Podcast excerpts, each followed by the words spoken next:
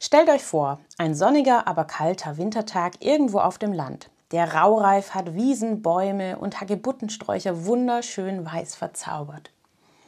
Familie Müller bricht deshalb zum Sonntagsspaziergang auf. Die Kinder mögen ja am liebsten die Strecke zum Windpark, weil es da immer was zu sehen gibt.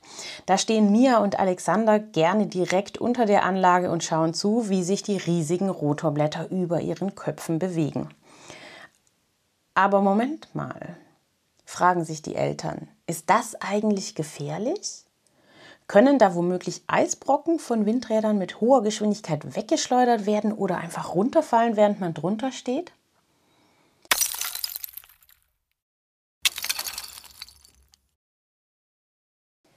Genau das ist eine der größten Sorgen von Menschen, in der Nähe ein Windpark entsteht oder bereits in Betrieb ist.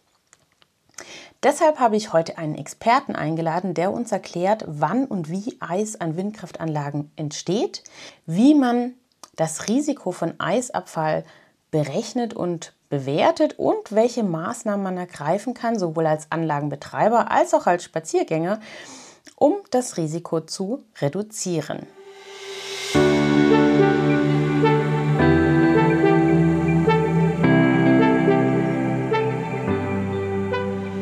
Hallo und herzlich willkommen im Windkanal dem Podcast für alle, die einfach mehr über Windenergie wissen wollen. Ich bin Julia, Windenergie-Expertin aus dem Süden Deutschlands und begeistert für die Energiewende im Einsatz. Ich erkläre einfach und verständlich Wissenswertes aus der Welt der Windenergie. So könnt ihr euch eine eigene Meinung bilden und ab sofort fundiert mitreden.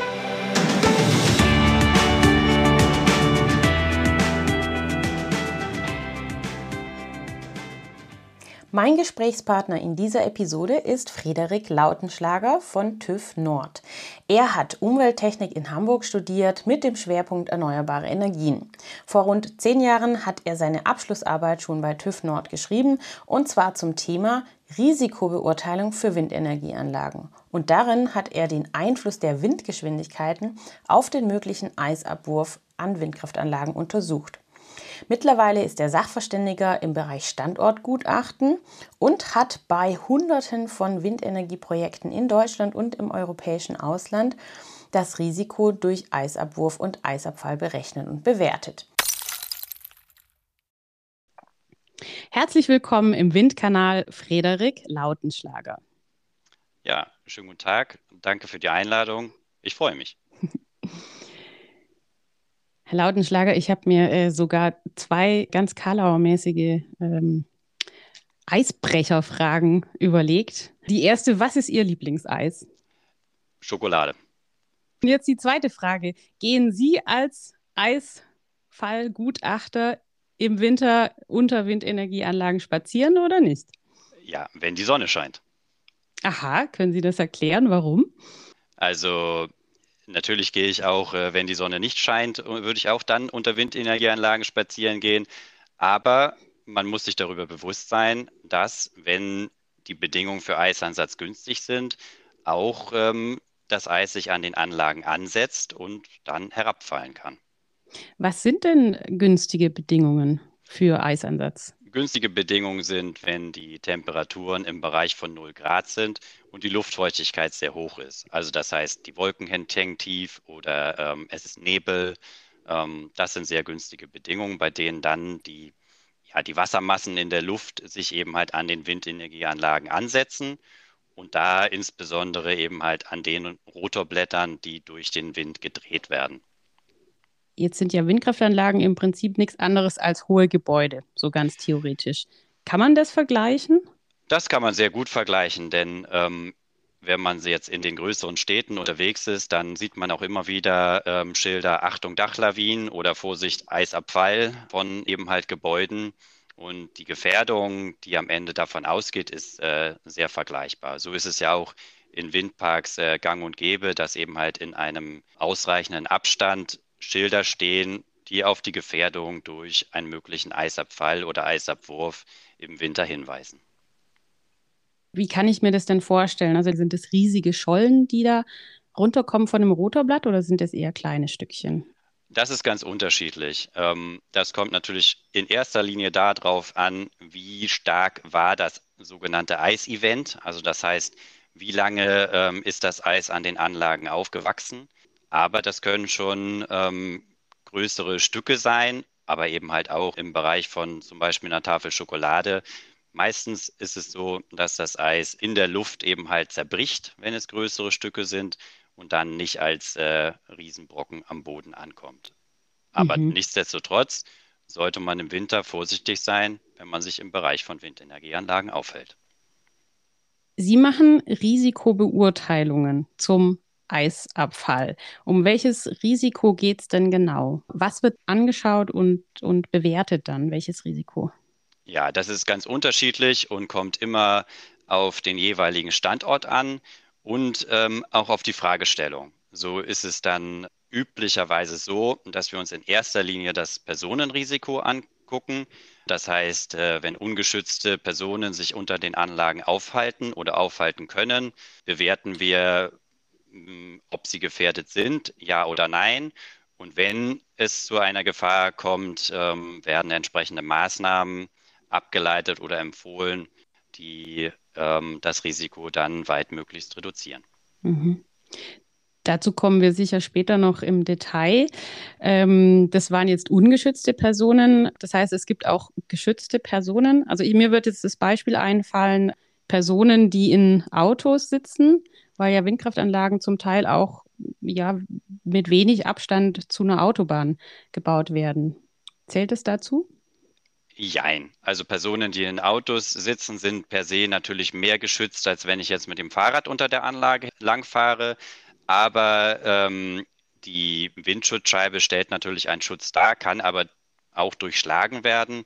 Vergleichbar ist hier das Risiko, wenn ein Eisobjekt ein Auto trifft, zum Beispiel mit einer Eisscholle, die von einem LKW abgeschleudert wird, wo es auch regelmäßig im Winter vorkommt, dass andere Verkehrsteilnehmer von diesen Eisobjekten, die von den LKWs abfallen ähm, oder abgeworfen werden, halt getroffen werden. Das ist ungefähr vergleichbar. Insofern ist es äh, in jedem Fall zu empfehlen, im Rahmen der Planung dieses Risiko standortspezifisch an hochbefahrenen Straßen zu betrachten. Dann gibt es natürlich äh, ganz klassisch einfach Sachschäden, die wir allerdings in den meisten Fällen nicht mit betrachten, außer es ist im Rahmen der Planung eben halt äh, gewünscht. Zum Beispiel kommt es immer wieder vor, wenn PV-Anlagen, also Solaranlagen direkt unter den Windenergieanlagen stehen oder gebaut werden sollen. Denn da ist es ja so, dass die mit einem Glas äh, abgedeckt sind, die Module. Und wenn da ein Eisobjekt drauf fällt, dann ist das Modul natürlich ähm, so zerstört und muss im Zweifelsfall ausgetauscht werden. Und da können wir auf Basis unserer Simulationen, die wir im Rahmen der Risikobeurteilung machen, die Eintrittshäufigkeit, also wie häufig habe ich im Jahr mit einem Schaden zu rechnen, ähm, ermitteln. Mhm. Das heißt, es ist jetzt kein Tabu, direkt unter einer Windkraftanlage einen PV-Park zu bauen, aber man muss natürlich das Risiko berechnen und bewerten und dann später auch, ich weiß nicht, in Form von Versicherungen wahrscheinlich abdecken. Genau, ich bin jetzt nicht der Versicherungsfachmann, ähm, aber das ist dann etwas, was natürlich zwischen dem Windenergieanlagenbetreiber und dem Betreiber der Photovoltaikanlage halt ähm, geplant werden muss. Aus Risikosicht oder aus unserer Sicht äh, wäre dann insbesondere eben halt der Personenaufenthalt im Rahmen der Wartung zum Beispiel der PV-Anlage ähm, entsprechend zu berücksichtigen sodass man da dann organisatorische Maßnahmen für den Winter ableiten würde, sodass es hier nicht zu einer Gefährdung von zum Beispiel Mitarbeitern der PV-Anlage kommt. Was machen Sie als Gutachter denn jetzt genau? Also wenn Sie den Auftrag bekommen, einen Windstandort zu begutachten, weil das Gutachten für das Genehmigungsverfahren gebraucht wird, wie gehen Sie da vor? Das erste ist, wir kriegen die Anfrage von dem Planer der Windenergieanlage üblicherweise mit einem Lageplan. Der Lageplan stellt hier die Standorte der Windenergieanlagen und äh, die Umgebung dar. In den meisten Fällen ist es so, dass schon gleich die Fragestellung, die beantwortet werden soll oder das Schutzobjekt, das untersucht werden soll, zum Beispiel durch die genehmigende Behörde mit äh, definiert wurde.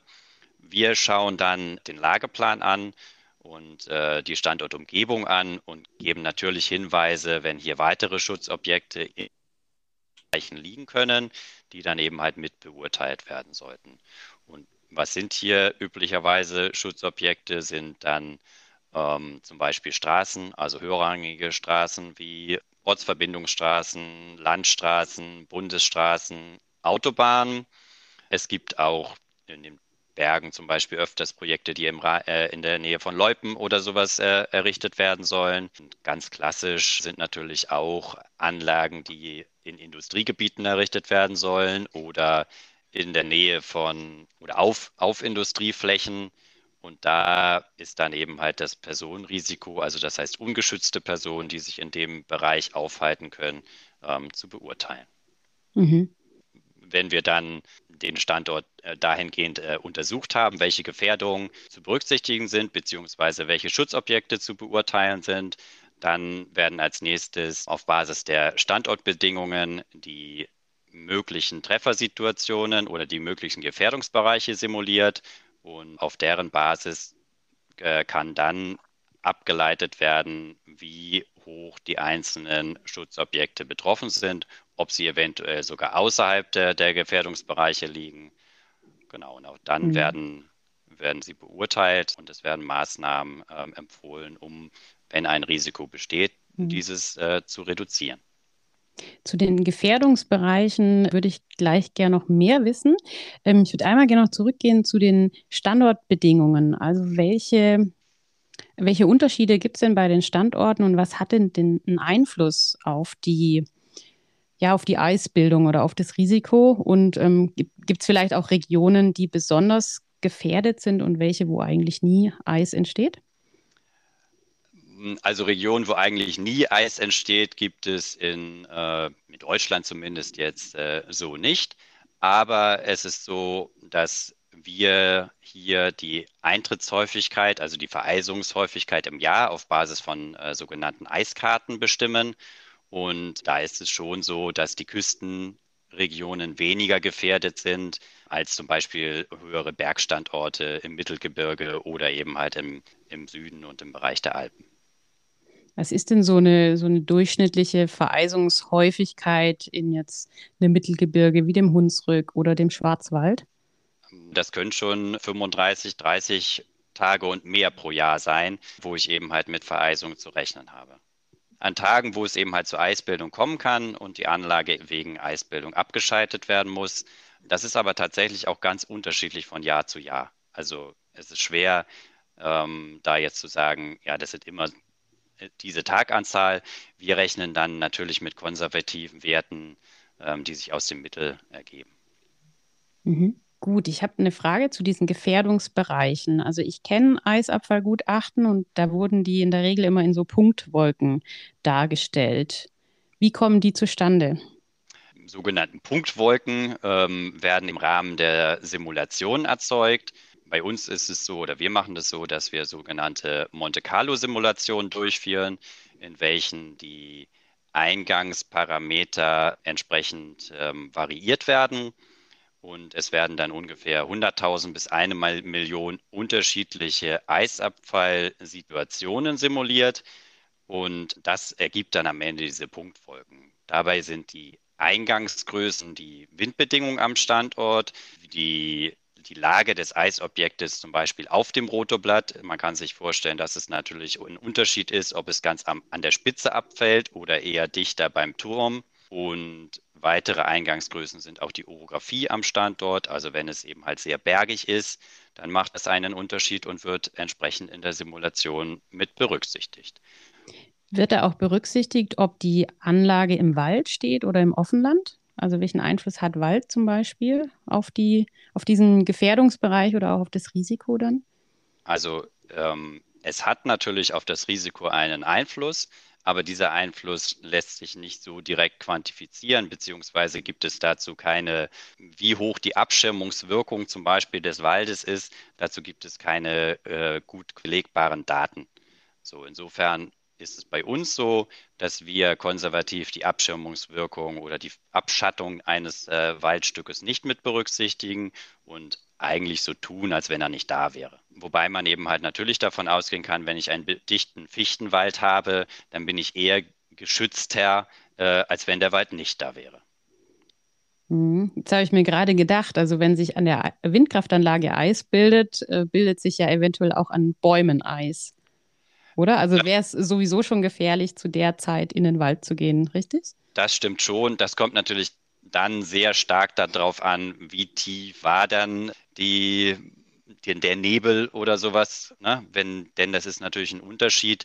Die Windenergieanlagen sind ja deutlich höher als der Wald mhm. und erreichen dadurch natürlich Luftschichten, die eventuell tief hängende Wolken ähm, schon beinhalten. Ah ja, okay. Ich kenne aus den Eiswurfgutachten, die ich schon gelesen habe, äh, eine bestimmte Formel, die herangezogen wird, um die Größe des Gefährdungsbereichs zu bestimmen. Können Sie dazu was sagen? Ja, es gibt eine Formel hier im Rahmen der Genehmigung, ab der der Eisabwurf ähm, zu betrachten ist, wenn Schutzobjekte im Bereich liegen. Und das ist das anderthalbfache der Narbenhöhe plus des Rotodurchmessers. So ab mhm. diesem Abstand muss die Anlage auf Basis der Musterliste der technischen Baubestimmungen ein funktionsfähiges Eiserkennungssystem äh, verbaut haben, wenn Schutzgüter sich in diesem Bereich befinden. Mhm. So, damit haben wir dann den Eisabwurf verhindert ganz wichtiger Punkt. Ähm, Eisabwurf in dem Sinne, wie er ja häufig von, äh, von den Menschen befürchtet wird, als großes Schreckensszenario, kann oder darf eigentlich gar nicht stattfinden. Genau. So ist es so, dass ähm, alle Anlagen, die im Bereich dieses Abstandes äh, Schutzgüter haben, dürfen nur mit einem funktionsfähigen Eiserkennungssystem betrieben werden. So, und was wir dann in einem zweiten Schritt untersuchen im Rahmen der Risikobeurteilung, ist der Eisabfall. Denn man kann sich vorstellen, auch wenn das Eis nicht abgeschleudert wird, ist es trotzdem so, dass es im Winter eben halt sich an den Rotorblättern ansetzen kann, auch wenn sie abgeschaltet sind. Und dieses Eis, was sich ansetzt, muss natürlich auch irgendwann runter. Und das nennt man dann äh, Eisabfall. Und dabei wird das Eis dann nicht mehr weggeschleudert, sondern nur durch den Wind, der zu der Zeit ähm, weht und das Eisobjekt, was dann abfällt, sozusagen wegschiebt, verdriftet. Mhm. Das heißt, so bei richtig bitterkalten Temperaturen besteht ein relativ geringes Risiko, dass Eis runterkommt, oder? Also ich denke mal, dass es eher bei Tauwetter der Fall ist. Genau. Das Eis mhm. löst sich natürlich in erster Linie dann, ähm, wenn die Temperaturen steigen und Tauwetter einsetzt. Aber es ist natürlich nicht ausgeschlossen, dass bei bitterkalten Temperaturen ähm, sich da auch, auch, Eis lösen kann. Mhm. Einfach auch durch den Wind wahrscheinlich. Genau. Mhm. Angenommen, ich plane eine Windkraftanlage in der Nähe von einer Straße. Wie sieht dann Ihr Ergebnis aus für die Risikobeurteilung? Im ersten Schritt schauen wir uns an, ähm, wie dicht ist die Straße von der Anlage entfernt. Dann berechnen wir die unterschiedlichen Eisabfallszenarien und daraus ergeben sich dann die Trefferhäufigkeiten um die Anlage, also das heißt die Gefährdungsbereiche. Wenn die Straße jetzt innerhalb des Gefährdungsbereichs ist, dann ermitteln wir die Risiken für den Straßenverkehr, für die Beurteilung von Personengefährdung bzw. vom Straßenverkehr ist sowohl das Einzelpersonenrisiko, also das Individualrisiko, als auch das Gruppenrisiko, also das Kollektivrisiko für den Standort zu betrachten. Und dabei spielt ähm, für das Individualrisiko eine Rolle, wie häufig hält sich eine Person da auf. Üblicherweise betrachten wir hier jemanden, der hier täglich hin und her fährt. Und ähm, für das Kollektivrisiko wird dann die Verkehrsdichte an dem jeweiligen Standort und der Straße berücksichtigt. Gibt es da einheitliche Grenzwerte oder ich sag mal so, so, so, Kriterien, anhand derer dann auch beurteilt wird, welches Risiko noch vertretbar ist? Es gibt keinen gesetzlich festgelegten Grenzwert in Deutschland.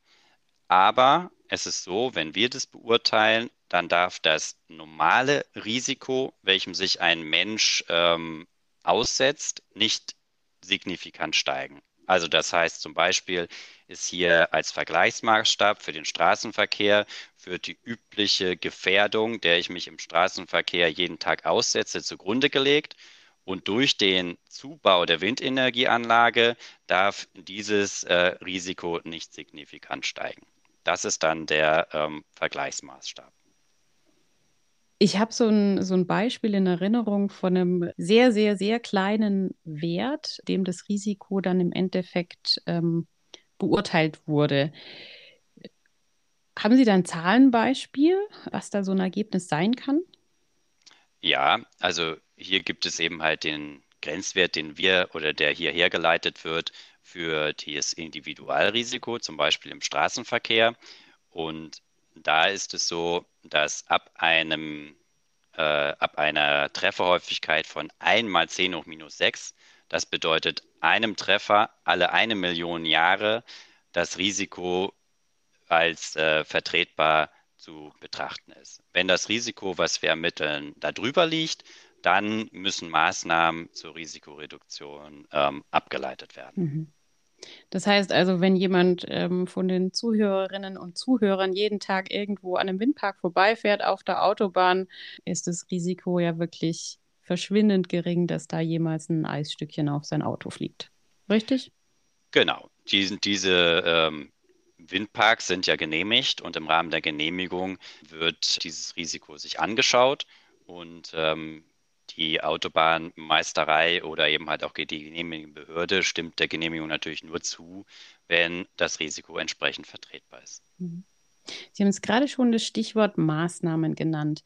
Welche Möglichkeiten gibt es denn alle, um die Windkraftanlage möglichst risikoarm zu gestalten für die Menschen?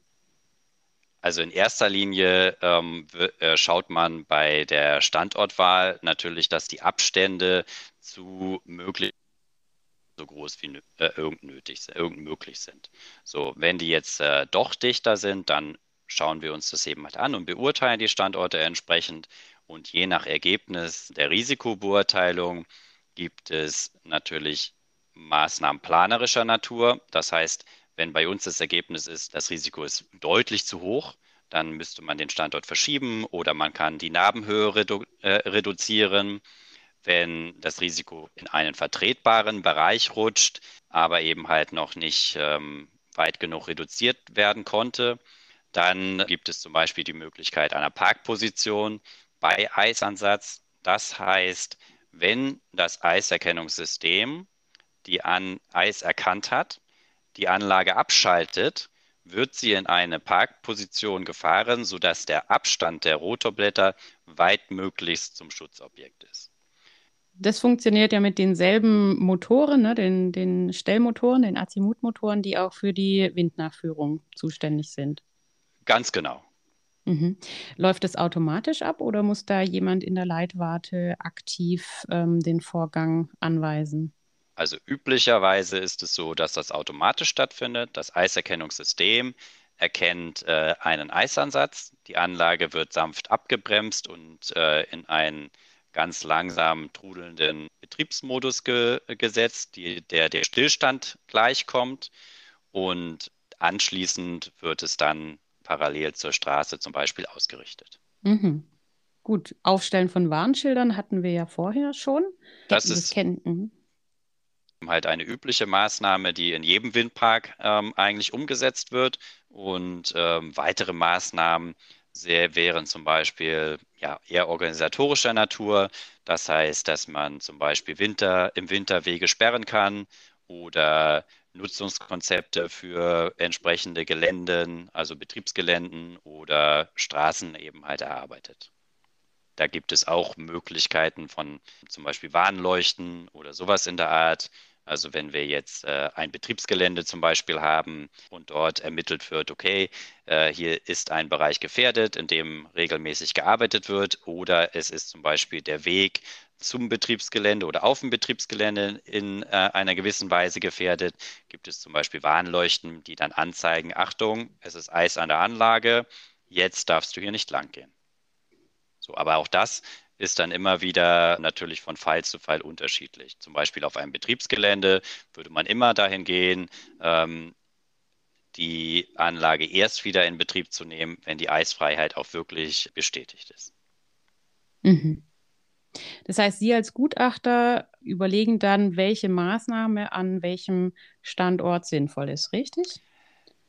Wir schauen uns das auf Basis unserer Erfahrung an und sprechen dann Empfehlungen aus. So, die dann auch durch, insbesondere eben halt durch den Planer geprüft werden, ob sie umzusetzen sind oder ob sie nicht umzusetzen sind. Und je nachdem, welche Maßnahmen umzusetzen sind, bewerten wir dann wieder, ist es ausreichend, um das Risiko hier in einen Bereich zu reduzieren, sodass es akzeptabel ist. Mhm. Wie funktioniert denn so ein Eiserkennungssystem genau? Da gibt es verschiedene Methoden, je nach Hersteller. Also die unterschiedlichen Windenergieanlagenhersteller verwenden hier unterschiedliche Methoden. Es gibt zum Beispiel eine Methode, die über die Leistungsabgabe der Anlage funktioniert. Da ist es so, je nachdem, wie viel Eis an der Anlage ist, an den Rotorblättern ist, verändert sich die Aerodynamik der Rotorblätter und die Leistungsabgabe der Anlage verändert sich hinsichtlich dem Normalzustand. Und mhm. diese Abweichung zwischen der Leistungsabgabe wird dann bei Temperaturen unter 0 Grad oder um die 0 Grad auf Eisansatz zurückgeschlossen. So, andere mhm. Systeme ähm, messen über zum Beispiel über das Schwingungsverhalten der ähm, Rotorblätter, je nachdem, wie viel Eis oder an der Anlage sich äh, angesetzt hat, verändert sich das Schwingungsverhalten der Rotorblätter über sogenannte Dehnungsmessstreifen oder wird dann die Schwingung gemessen. Darüber kann dann auch äh, auf Eisansatz an der Anlage geschlossen werden und die Anlage abgeschaltet werden. Mhm. Und soweit ich weiß, ist in Deutschland eigentlich jede Anlage mit so einem System ausgestattet, oder? Zumindest die neueren. Also zumindest wird im Rahmen der Genehmigung geschaut, wo habe ich Schutzobjekte ist, sind die innerhalb dieses äh, benannten Radiuses. Und wenn sie innerhalb des benannten Radiuses sind, dann muss die Anlage mit einem Eiserkennungssystem ausgestattet werden, welches auch unabhängig geprüft und die Funktionsfähigkeit halt für die Anlage ähm, entsprechend nachgewiesen ist. Jetzt habe ich noch das legendäre Thema Rotorblattheizung. Also das ähm, wird gerne mal so gefragt, auch bei Bürgerinfoveranstaltungen, ob man denn nicht einfach eine Rotorblattheizung einbauen kann, um den, ja, den Eisansatz und auch den Eisabfall dann natürlich komplett zu vermeiden. Was sagen Sie da als Experte dazu? Ja, Prinzip habe ich das auch, äh, hätte, hätte ich das auch gerne sozusagen, dass man eine Rotoblattheizung einbaut und danach keine Sorgen mehr mit dem äh, möglichen Eis an den Anlagen hat. Aber es ist so, dass die Rotoblattheizungen in erster Linie dafür ausgelegt sind, die Stillstandszeiten zu reduzieren. Das heißt, wenn sich Eis an der Anlage gebildet hat, das möglichst schnell wieder abzutauen und nicht dazu ausgelegt sind, in jedem Fall in jeder Situation den Eisansatz komplett zu verhindern. Mhm. Denn die Energie, die nötig ist, um das Blatt auch bei jeglichen Witterungsbedingungen auf äh, Temperaturen zu erhitzen, dass sich kein Eis mehr an der Anlage bilden kann oder am Blatt bilden kann, an keiner Kante des Blattes, die ist eben halt sehr hoch. Mhm. Ja, das kann ich mir gut vorstellen. Lohnt sich sowas äh, in, in Skandinavien vielleicht eher? Genau, also in, an mhm. eisgefährdeten Standorten, die eben halt äh, viel Abschaltung durch Eis haben, wird es viel eingesetzt, dass man eben halt, dass die Anlagen dann abschalten, dann wird das Eis abgetaut und dann können sie eben direkt wieder in Betrieb gehen. Ähm, weil gerade der Betrieb im Winter für die Energieausbeute sozusagen auch noch besser ist als im Sommer. Da könnt ihr euch übrigens auch gerne nochmal die Episode anhören, in der ich einen Teamleiter in der technischen Leitwarte befragt habe. Und äh, da haben wir nämlich drüber gesprochen, was die technische Betriebsführung macht im Fall von einem Eisansatz. Also wenn die Anlage abgeschaltet werden muss, weil in der Regel muss dann eben nach erfolgtem Abtauen der Erfolg des Abtauens auch tatsächlich überprüft werden von einem Menschen, einem Windparkpaten, der dann tatsächlich auch rausgeht und eine Sichtprüfung vornimmt. Und normalerweise läuft erst dann die Anlage wieder an. Ja, es ist so. Ähm, es gibt viele Systeme, bei denen das so ist oder viele äh, Windparks, die so betrieben werden. Moderne Systeme, die eben halt zum Beispiel das Schwingungsverhalten der Windenergieanlage messen, können auch die Eisfreiheit detektieren oder mhm. die sind dafür ausgelegt und äh, können so dementsprechend auch betrieben werden. Gibt es denn eine Statistik, wie häufig Unfälle passieren durch Eisabfall an Windkraftanlagen? Also ich habe ein bisschen recherchiert, ich habe keine gefunden. Sind Ihnen da andere Daten zugänglich? Also uns sind auch keine ähm, Unfälle bekannt, also das heißt keine Fälle bekannt, an denen eine Person direkt durch ein Eisobjekt geschädigt wurde. Mhm. So, wenn ein Auto darunter, zum Beispiel ein Servicefahrzeug, äh, darunter geparkt wurde ähm, oder ein Auto darunter geparkt wurde, dann äh, kann es natürlich äh, beschädigt werden. Das ist auch schon vorgekommen. Mhm. Aber das finde ich schon äh, wirklich sehr erstaunlich und natürlich auch beruhigend, dass es keine Zahlen über Personenschäden gibt, weil das ist ja natürlich die Nummer eins der Sorgen von Menschen, die da im Winter äh, Angst vor Eisabfall haben. Ne? Weil ich denke mal, das würde enorm durch die Presse gehen bei uns, wenn sowas mal passiert. Das glaube ich auch. Und dafür arbeiten wir ja täglich, dass das Risiko, dass das passiert, so gering wie irgend möglich ist. Mhm.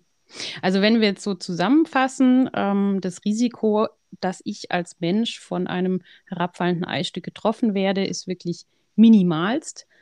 Eiswurf an sich ist eigentlich ausgeschlossen, weil die Anlagen sich selbstständig abschalten, sobald Eisansatz detektiert wird. Das heißt, wir reden eigentlich nur noch über Eisabfall und der ist räumlich ja sehr begrenzt um eine Windkraftanlage herum.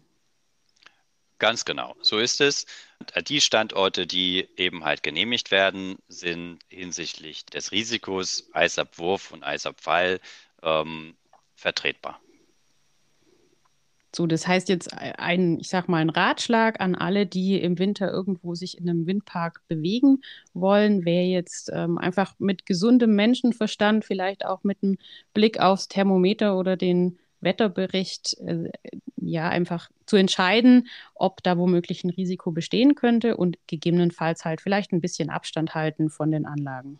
Ganz genau. Und es gibt äh, ja in den Windparks äh, an den entsprechenden Straßen oder meistens sind es ja Feldwege oder die Zuwegung, stehen eben halt äh, die Schilder, Achtung, ähm, Eisabfallgefahr. Und ab diesem Abstand sollte man dann, wenn es äh, die entsprechenden Witterungsbedingungen sind, entsprechend vorsichtig sein.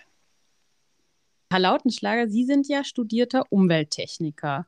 Ist es so, ich sag mal, der, der Standardstudiengang, den man braucht für Ihren Job oder hm, welche anderen Ausbildungsgänge gibt es vielleicht noch, mit denen man äh, Eisfallgutachter oder auch ja, für andere Risikobeurteilungen Gutachter werden könnte? Ähm, das ist sehr breit. Also bei uns in der Gruppe Standortgutachten, wo wir ja nicht nur Risikobeurteilung machen, sondern auch äh, Windgutachten, Wind- und Ertragsgutachten, Turbulenzgutachten, Schall- und Schattengutachten, Freileitungsgutachten, optisch bedrängende Wirkung, also das heißt die ganze ähm, Bandbreite arbeiten ähm, viele Metrologen. Wir haben auch einige Kollegen aus dem Bereich Umwelttechnik und eigentlich hauptsächlich Studiengänge mit naturwissenschaftlichen Grundlegen, also Physiker haben wir auch dabei oder auch Maschinenbauer, was man eben halt üblicherweise mitbringt, wenn man in unserem Bereich arbeitet. Hm. Ja, das finde ich immer sehr interessant, mit welchen äh, Fachbereichen oder welchen Studiengängen man mehr oder weniger direkt dann eben auch in der Windenergie arbeiten kann. Und weil ich versuche immer viele Menschen zu motivieren, sich doch die Windbranche als einfach einen sehr spannenden Berufszweig äh, rauszusuchen. Und es muss eben nicht nur äh, eine Projektentwicklung sein oder ein Windkraftanlagenhersteller, sondern kann eben jetzt auch wie bei TÜV Nord eine Gutachtertätigkeit sein. Auf jeden Fall. Ja, ich nehme jetzt aus dem heutigen Gespräch mit. Also man kann durchaus im Winter in der Nähe von Windkraftanlagen spazieren gehen, aber natürlich immer mit einem wachsamen Auge. Frederik Lautenschlager, ganz herzlichen Dank für das interessante Gespräch. Ja, vielen Dank für die Einladung. Ich habe mich sehr gefreut, äh, heute hier zu sein.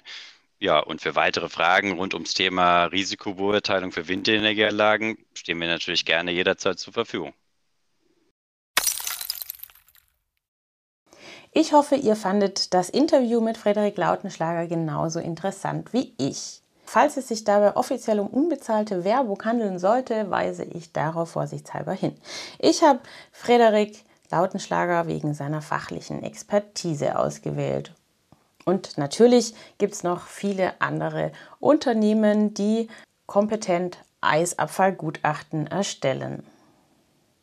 Wenn euch diese Episode oder auch andere gefallen haben, dann seid doch bitte so lieb und vergebt so viele Sterne, wie ihr mögt, bei den Bewertungstools von zum Beispiel Apple Podcast oder Spotify.